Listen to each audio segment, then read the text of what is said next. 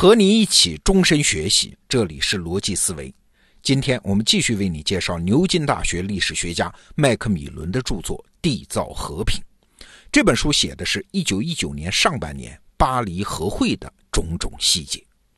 我自己读这本书最大的感慨就是，身处在历史现场的人好可怜啊！不管他的智力多发达，权力有多大，人品有多高尚，他都看不到历史的延长线。你可能会说不对吧？事实证明有很多人非常有远见。就拿巴黎和会来说啊，后来证明至少有两个人非常有远见。那最著名的呢是经济学家凯恩斯，对，就是那个大名鼎鼎的凯恩斯。他在巴黎和会上不得了的地位啊，是英国财政部在巴黎的首席代表，对经济问题有很大发言权的。但是他对凡尔赛合约，就是巴黎和会的结果啊，凡尔赛合约非常不满意啊。回国之后，他就写了一本书，叫《合约的经济后果》。那其中重要的观点是呢，哎，怎么能让德国人赔那么多钱呢？这有两个坏处啊。第一，德国人赔那么多钱，整个国家就没有购买力了。那将来会影响咱们英国的出口啊，我们英国经济也会受影响的。那第二，德国人会因为被敲诈的那么狠吗？他复仇的心理就会燃起啊！哎，隔了很多年之后啊，大家说，你看凯恩斯有远见吧？他预言了第二次世界大战。这是一个人，还有一个人就是法国的元帅福煦。啊，他不是一般的元帅啊，他是第一次世界大战时候协约国军队的总司令。过去啊，我经常看到有人引用他的一句话，也是在巴黎和会上说的。福煦说：“这不是什么和平，这是二十年的休战。”哎，说的是啥？说的就是凡尔赛合约。真有远见啊！时间恰恰好，果然，一九三九年就是二十年后，一年不多，一年不少，希特勒就发动了第二次世界大战。那你说这个福煦元帅是不是料事如神呢？哎，我们在下这个判断之前，先来看看福煦是怎样的一个人。福煦啊，在第一次世界大战之前，他主要是一位军事理论家，是个教授，是个军校的校长。他的军事理论的核心呢，就是俩字儿，就是战斗啊，进攻啊，就是靠意志获得胜利呀。哎，大战刚开始的时候啊，法军大败。这时候，总理克列蒙梭就说了一句话：“我发觉啊，自己被夹在两个人中间。一个呢，对我们说我们完蛋了。哎，这人是谁呀？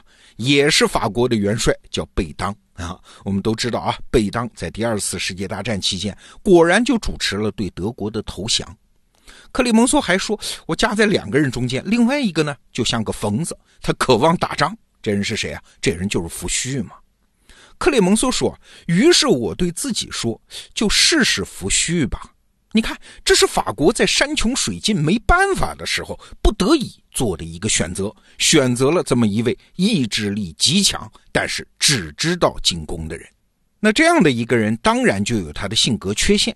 美军总司令潘兴对他的评价是这样的：说福煦啊，眼界窄小，没有气度，固执己见。”那正是因为福煦的这种性格，克里蒙梭就说了啊，在战争中，我每天都要盯着福煦的一举一动，以防他做出什么蠢事儿。那战后呢，他甚至没有把福煦，哎，你想大元帅没有把大元帅放到巴黎和会的法方代表团当中，而且他明确表示，福煦只有在被邀请的时候才可以参加会议。你看不放心吗？有一个有意思的细节啊。巴黎和会开到最后阶段，哎，经过漫长的争吵，终于合约的一切细节敲定了，打印出来了，要开会表决了。哎，就在这一天，福煦突然站出来说：“我要发个言。”那他说啥呢？他说：“哎，能不能把法国和德国的边界定在莱茵河呀？”哎，要知道这个话题不是没有讨论过，半年前就讨论过了。这个时候大家都要签约了，福煦又临场把他给提出来，当然不合适。当然不是说福煦在胡说，他有自己的理由。有一次啊，他在接受报纸采访的时候就说：“如果德国和法国的边界不在莱茵河，那将来德国就可能绕到法国的北部，击败法国，而且占领英吉利海峡的港口，进攻英国。”哎，果然，二十年之后，希特勒就是这么干的呀。但是当时啊，在会议现场，克里蒙梭气坏了呀！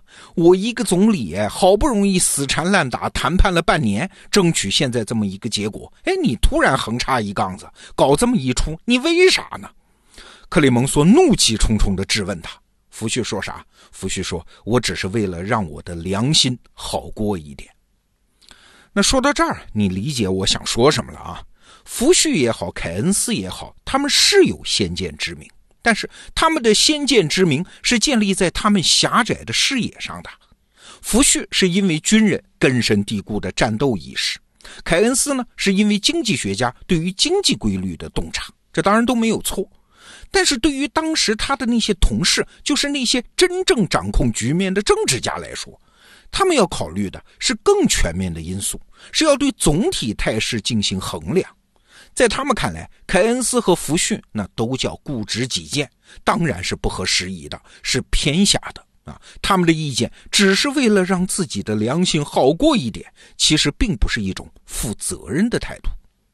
我们这些后人看历史的时候啊，很容易把当年的这些声音挑选出来，然后惊叹说：“你看，你们那些傻瓜都不听这些人的吧？这些人才有远见。”但其实这是一种幸存者效应啊。在历史现场，它只是很多种嘈杂声音中的一种而已。当时的那些局面的真正的掌控者是没有能力把他们挑选出来的。那你说是不是政治家都没有远见呢？还真不是啊！每一个政治家都尽可能向远处看，他们都知道自己的一个动作在未来会引发周边因素的反馈，会让这个动作的初衷变形。他们都尽可能的把所有这些因素都考虑在内。我们来举个例子哈，停战之后啊，德国的经济是崩溃的，尤其是粮食不够吃。那请问协约国要不要卖给德国粮食呢？要是不卖，怕德国因为饥饿真的崩溃了，或者是爆发革命，那就像俄国一样，又变成一个布尔什维克上台的国家，那对西方来说是一个不可接受的大麻烦。要是卖给他吧，又怕德国储备粮食，又能开打，或者是因为手里有粮，心中不慌嘛，在合约谈判的过程中又强硬起来。你看，协约国要考虑的因素很复杂吧？后来还是决定卖给他粮食。协约国说：“好吧，你德国的军舰现在是没有了，但是商船还在啊，你们要粮食自己运，但是运的速度非常慢。” 为啥呢？因为德国的商船不大愿意运。为啥不愿意运呢？因为德国怕商船一出港就有去无回，被协约国给扣了。你看，德国考虑的因素也很复杂呀。还有一个问题啊，你拿啥来买粮食呢？德国说：“哎，能不能找美国大哥商量商量贷款？”那美国当然不干。我们刚刚打完仗，地主家也没有闲钱，我不管这事儿。那德国说：“我拿自己的黄金储备来买。”法国又不干了，什么？你要动用黄金储备？我还惦记着拿你的黄金储备来还我的战争赔款呢。你都买粮食吃了，将来拿什么赔我呀？你看，法国考虑的因素也复杂呀，也长远啊。对，政治家盯住的是多个因素、多个后果，他们都不傻，他们想的都是长远。就拿德国赔款问题来说啊，这是后来被指责的最多的一个事儿，说协约国啊找德国赔的太多了，以至于后来德国被逼急了要复仇，而且直接导致了希特勒上台。其实啊，这个因素，巴黎和会时的政治家怎么会那么傻呢？他们当然想到了。英国内阁大臣孟塔古当时甚至说啊，如果我们定的赔款数额太小，那德国人就会欢天喜地的付账。但是我们协约国拿到的就太少啊，反之，如果这个数字定得太大，德国就会把合约当成抹布给扔掉，我们协约国就什么都拿不到。你看，多重因素都被考虑到了，后来德国赖账不付钱的因素也被考虑到了，但是没办法，身在局中的人，他除了尽可能的平衡各种因素之外，别无他法嘛。哎，正是在这个意义上。我今天节目的开头才说，本质上在历史现场的人，没有人能够看到延长线上的历史。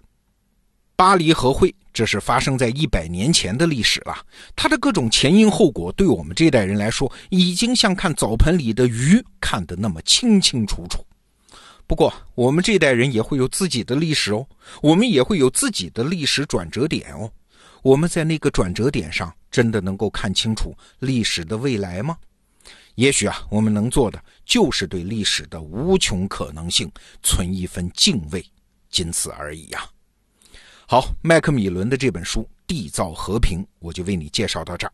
中信出版社为我们得到用户提供的这本书的金牌版电子书的全网特价，还剩最后两天，推荐给你。明天是周末，罗胖精选，再见。